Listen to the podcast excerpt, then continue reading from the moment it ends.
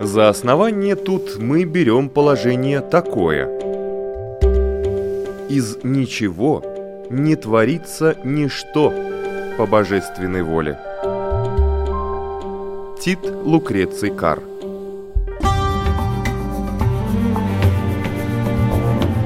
Дерзкие теории Смелые гипотезы Предположения, которые завтра могут стать аксиомами. Природа вещей на латвийском радио 4.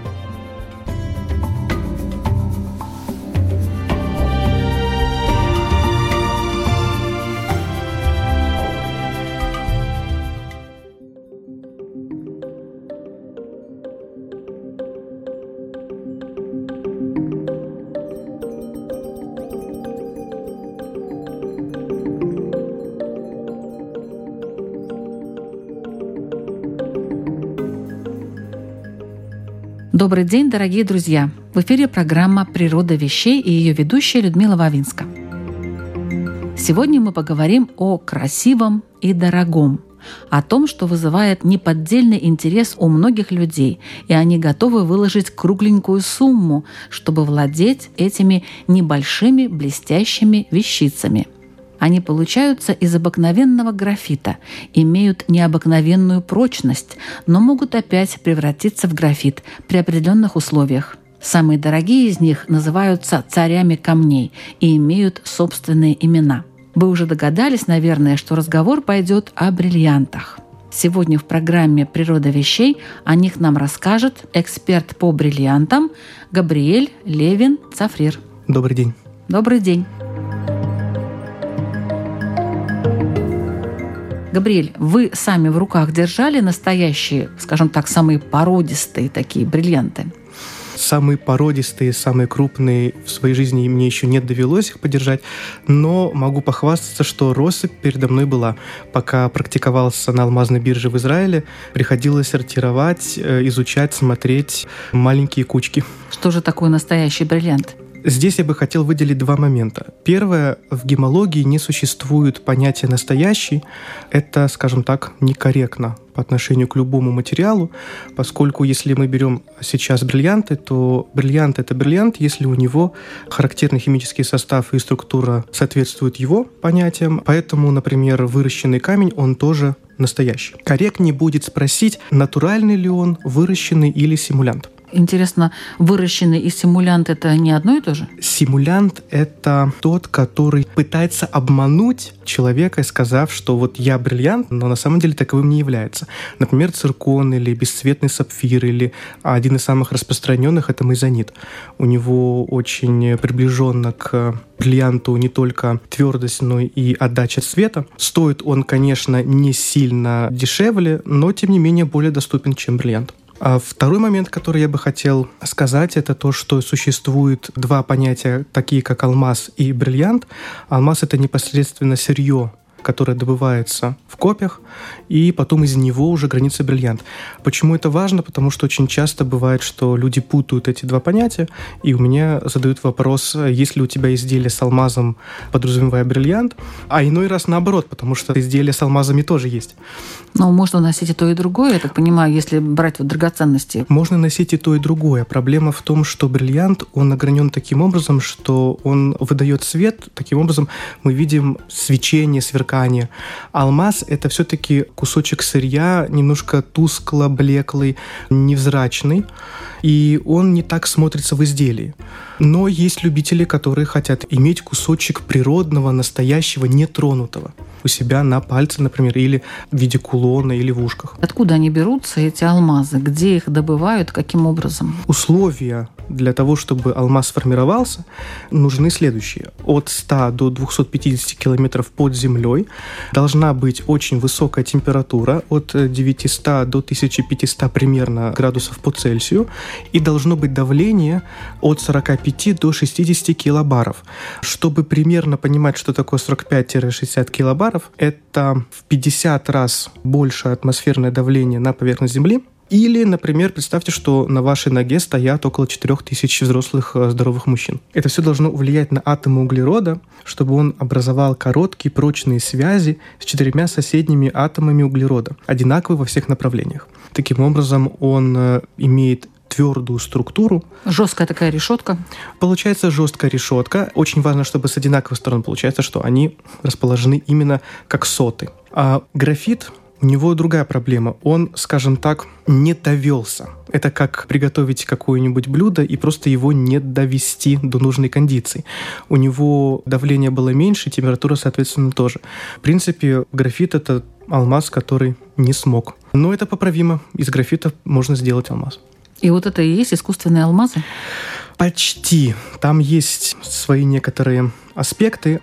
Есть всего два самых популярных метода выращивания алмазов.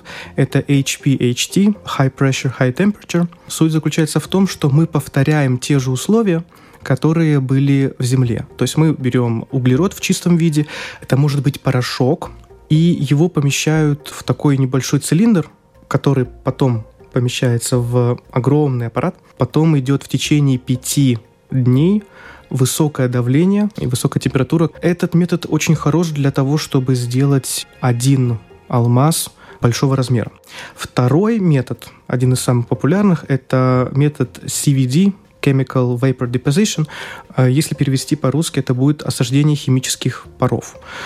Это очень относительно новая технология. Ее принцип заключается в том, что синтетические алмазы выращиваются в аппарате, который в вакуумной камере использует умеренные температуры и очень низкое давление. Процесс включает в себя нагревание смеси углеводородного газа, например, как метан, и водорода, который высвобождает атомы углерода, которые затем оседают на охладителе. Обычно квадратные затравочные пластины природного или, скорее всего, синтетического алмаза. Раньше не было синтетических алмазов, поэтому приходилось использовать натуральный алмаз.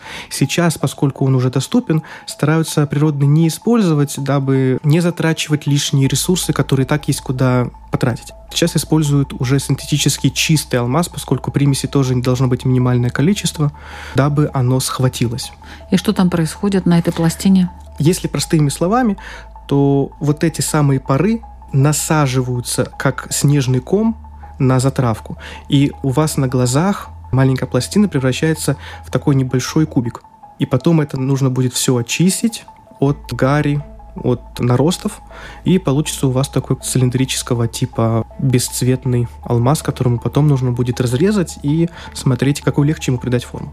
Что лучше, искусственный или натуральный? Обычно люди выбирают натуральный почему-то, хотя, может быть, никакой разницы и нет. Здесь э, не вопрос лучше-хуже. Опять-таки, и тот, и тот, они идентичны. Они оба состоят на 99,95% из углерода. Остальное, примерно где-то 0,05% это примеси, причем не характерные алмазу.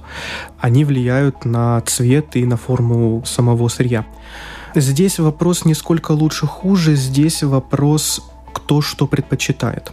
Сейчас мы пока еще можем себе это позволить. Потом уже так не получится, будет как с жемчугом, он весь будет культивированный. И натуральные камни уйдут просто на вторичный рынок. Есть те, которые считают, что выращенные в лаборатории камни как подделка. Это опять-таки неверно, но у них, что называется, не лежит душа к этому камню. Но это а, чисто психологическое получается? Это на самом деле чисто психологически.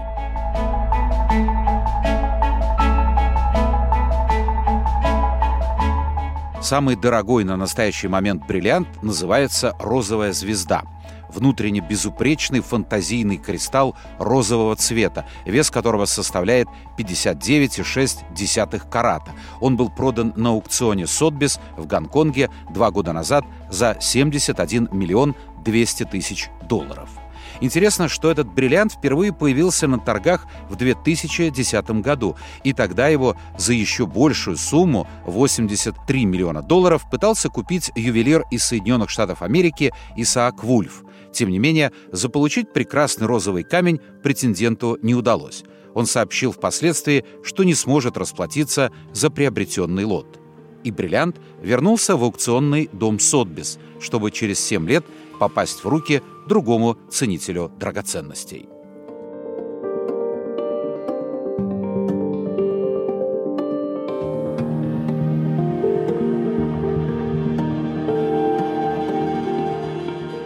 Какие источники алмазов существуют? Возвращаясь к тому, как мы его имеем, всего есть три источника. Первый — это из недр Земли, второй — мы получаем его из космоса, и третий — мы его выращиваем. Касательно из недр Земли. Опять-таки, на глубине формируются алмазы, и, в принципе, они там застревают, и все, мы их больше не видим. Но есть великолепная вещь, относительно великолепная, конечно, это извержение вулканов.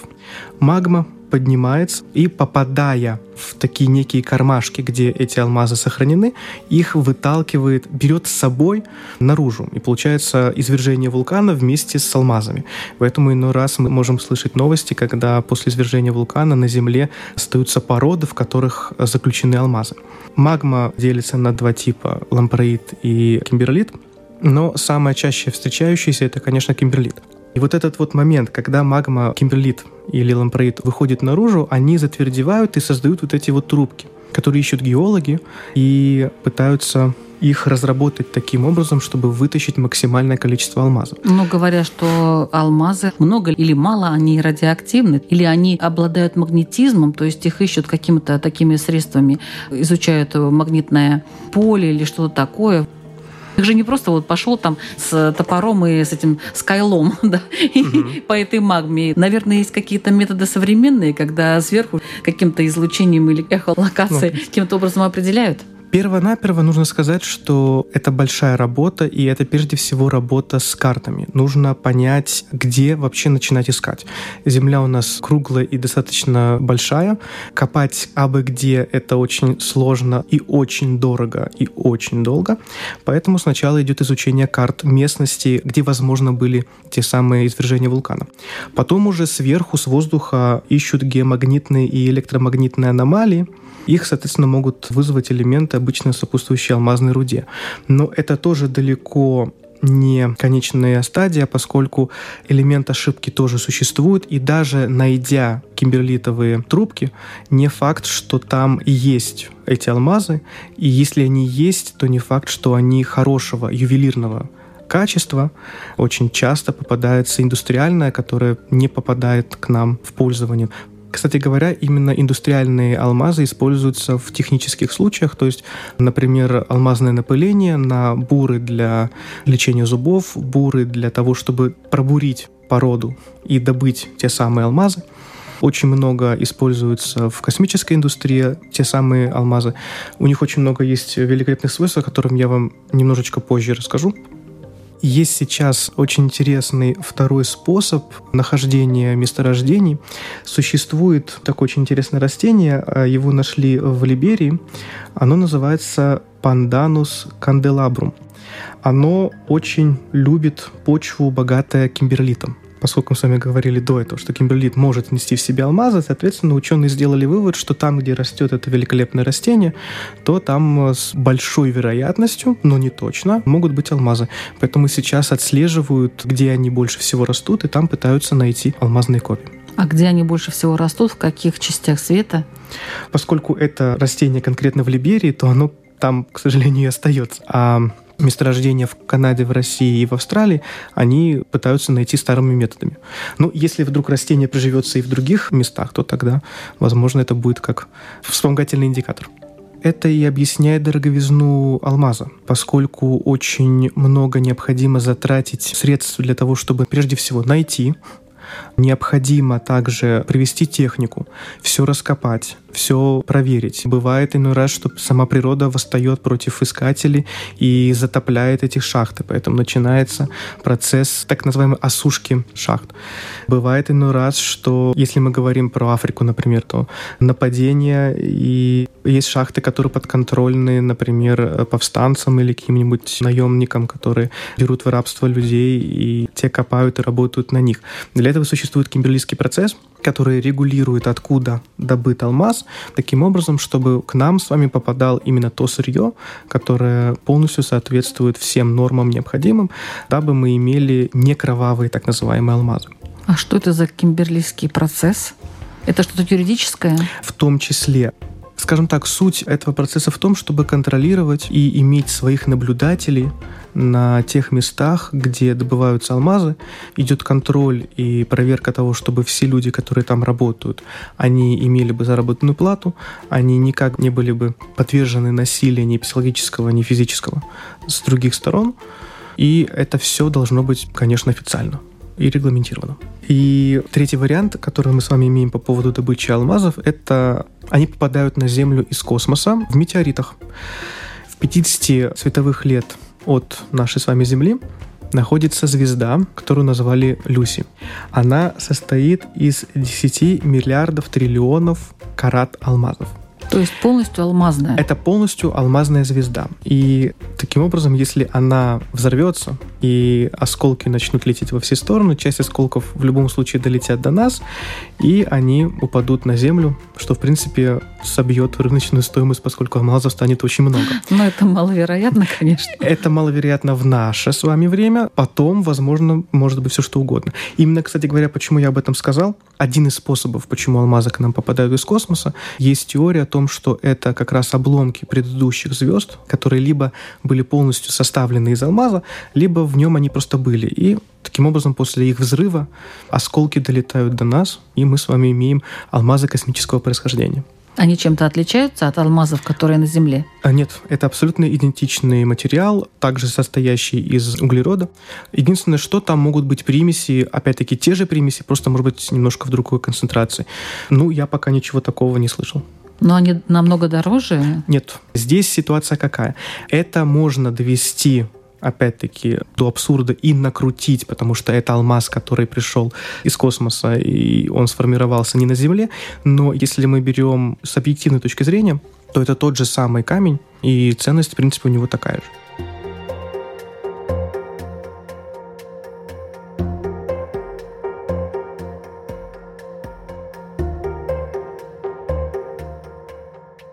Алмаз является самым твердым минералом и, в принципе, материалом, который существует в природе, он, по мнению GIA, в 58 раз тверже, чем что-либо вообще в принципе. Здесь очень важно отметить, что он именно тверже, но не прочнее, поскольку Твердость — это свойство материала сопротивляться проникновению в него другого, более твердого тела. А прочность физики и материала ведении — это свойство материала сопротивляться разрушению под действием внутренних напряжений, возникающих под воздействием внешних сил. То есть здесь мы говорим о том, что камень твердый, но он не прочный, как мы считаем, поскольку вкрапления, которые существуют у алмаза, они создают внутреннее давление, напряжение на сам камень, и если знать, куда ударить и как сильно ударить, то камень расколется. Поэтому, если у вас был опыт общения с ювелирами, то вы наверняка знаете, что абсолютно чистый камень иной раз бывает даже разваливается в руках ювелира. Бриллиант имеет по шкале Мосса десятку, наивысшую оценку. Это обозначает, опять-таки, что он самый твердый материал. Ну, например, для сравнения могу сказать, что стекло будет по этой шкале примерно пятерка, а наш с вами ноготь на пальце будет примерно двойка. Также алмаз очень хороший проводник тепла, он считается в народе холодным материалом, то есть не нагревается, он его полностью отдает. Также он очень хороший изолирующий материал, но опять-таки это очень зависит от того, какие элементы внутри. Бывает так, что он все-таки немного проводит электричество, и тогда его делают как полупроводником.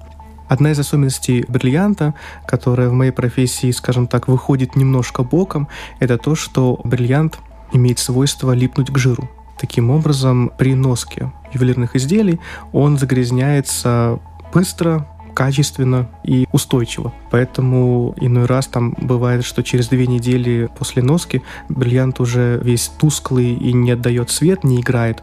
Его приходится чистить. Опять-таки, это очень зависит от того, как хозяин за ним ухаживал. У меня был случай того, что человек даже испугался, подумав, что камень э, как-то изменился под его воздействием и забил тревогу в плане того, что вот камень испортился. На что я ему сказал, что попробуй его просто прокипятить в горячей воде. А его можно кипятить? А его можно прокипятить в горячей воде. Единственное, что нужно учесть, это леченый камень или он не леченый. Что это такое? Существует несколько видов лечения камня. Это улучшение его характеристик. То, про что сейчас говорю я, это конкретно заполнение специальным веществом камня, его разломы. И таким образом оно скрывает само наличие разломов. То есть могут быть трещины, а мы об этом не знаем, потому что их, так в кавычках, залечили да. в свое время. Да, да, да, абсолютно верно. Предварительно, кстати говоря, их могли еще и почистить, к тому же от графитовых включений. И получается, что таким образом такой тип камня леченый, его лучше отдать специалисту, который понимает, разбирается, и самому не трогать. Ну поскольку... откуда же человек может знать? Поэтому... Он приобрел и видит камень красивый, все в порядке. Здесь вступает уже этика продавца. По этике, даже несмотря на регламент, который тоже существует, продавец обязан сообщить клиенту о том, что у него леченый камень, и если леченый, то каким образом. В сертификатах обязательно указывается леченый и каким образом. Если у вас, опять-таки, есть наличие лечебный камень, то лучше его не трогать, а передать специалисту. Если вы точно знаете, что с ним все в порядке, он не леченный, его тогда можно прокипятить, почистить, но смотрите, чтобы не повредить само ювелирное изделие.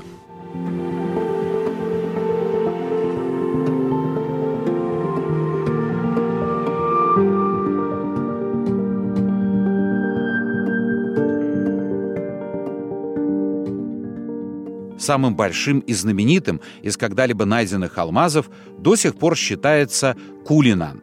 25 января 1905 года в британской колонии Трансваль, ныне провинция в Южной Африке, был найден самый крупный в истории человечества алмаз. Камень чистейшей воды весил 3106 каратов или 621 грамм и имел размеры 100 на 65 и на 50 миллиметров. В 1908 году Кулинан решено было разбить на части и огранить, для чего камень отправили братьям Аскор, знаменитым ювелиром из Амстердама. Прежде чем разбить кристалл на части, Йозеф Аскор почти полгода изучал его – по завершении всех работ, почти 4 года спустя, свет увидели два крупных, 7 средних и 96 мелких бриллиантов необыкновенной чистоты. Самая крупная часть алмаза была огранена в форме груши, ее вес 530,2 карата. Она получила название «Звезда Африки» или «Кулинан-1». На сегодняшний день это самый знаменитый крупный бриллиант. Он украшает верхушку скипетра королевы Великобритании.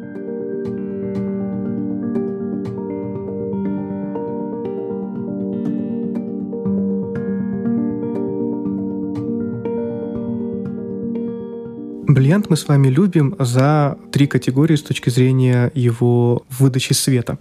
Это за яркость, его способность отражения внешнего и внутреннего белого света.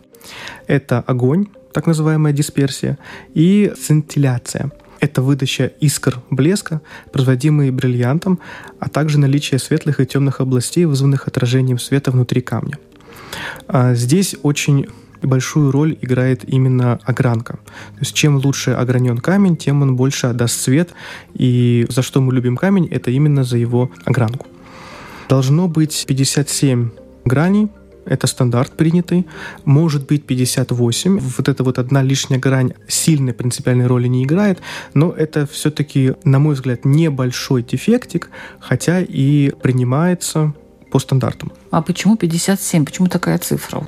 Это математически выверенное число граней, которое сохраняет и вес, и выдачу света. То есть, грубо говоря, существует всего три категории огранки. Это модифицированная, это стандартная, так называемая бриллиантовая, и это степ-кат, назовем ее грубой. Хотя она грубой на самом деле не является. Что я имею в виду под грубой? Она такая, знаете, как топорная. Получается, что бриллиантовая огранка сконцентрирована на максимальную отдачу света. А в модифицированной это попытка сохранить и свет, и вес. В топорной огранке, назовем ее так, опять-таки, больше идет уклон на вес камня и меньше на отдачу света. Яркие примеры бриллиантовой огранки — это круг, это сердце, это капля.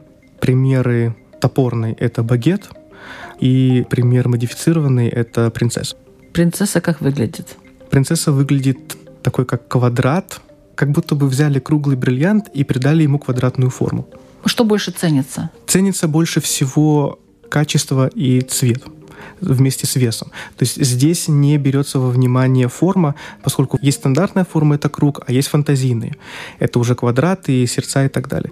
То есть здесь больше смотрится на то, какого качества и какого цвета камень и какого он размера.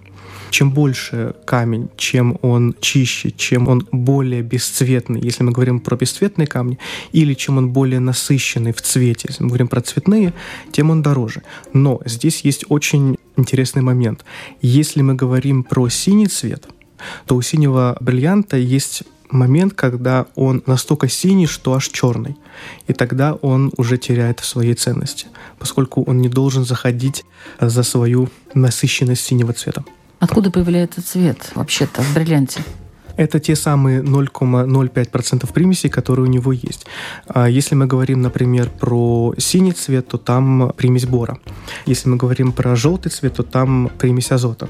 Как раз вам приведу позиции от самого дорогого редко встречающегося до самого распространенного. Получается так, что самый дорогой, самый редко встречающийся – это красный, а за ним идет розовый, затем фиолетовый, потом синий, зеленый, оранжевый, желтый, коричневый и самый-самый дешевый, если можно так сказать, из всех бриллиантов это черный. Вы перечислили причины нескольких цветов, а вот самые дорогие, это какие примеси там? Самое дорогое это будет красный розовый. Причина красного и розового в том, что там произошли некие изменения в атомной структуре. До конца этот вопрос исследуется, как, например, с хамелеоном. Есть бриллианты-хамелеоны, и которые меняют свой цвет в зависимости от температуры.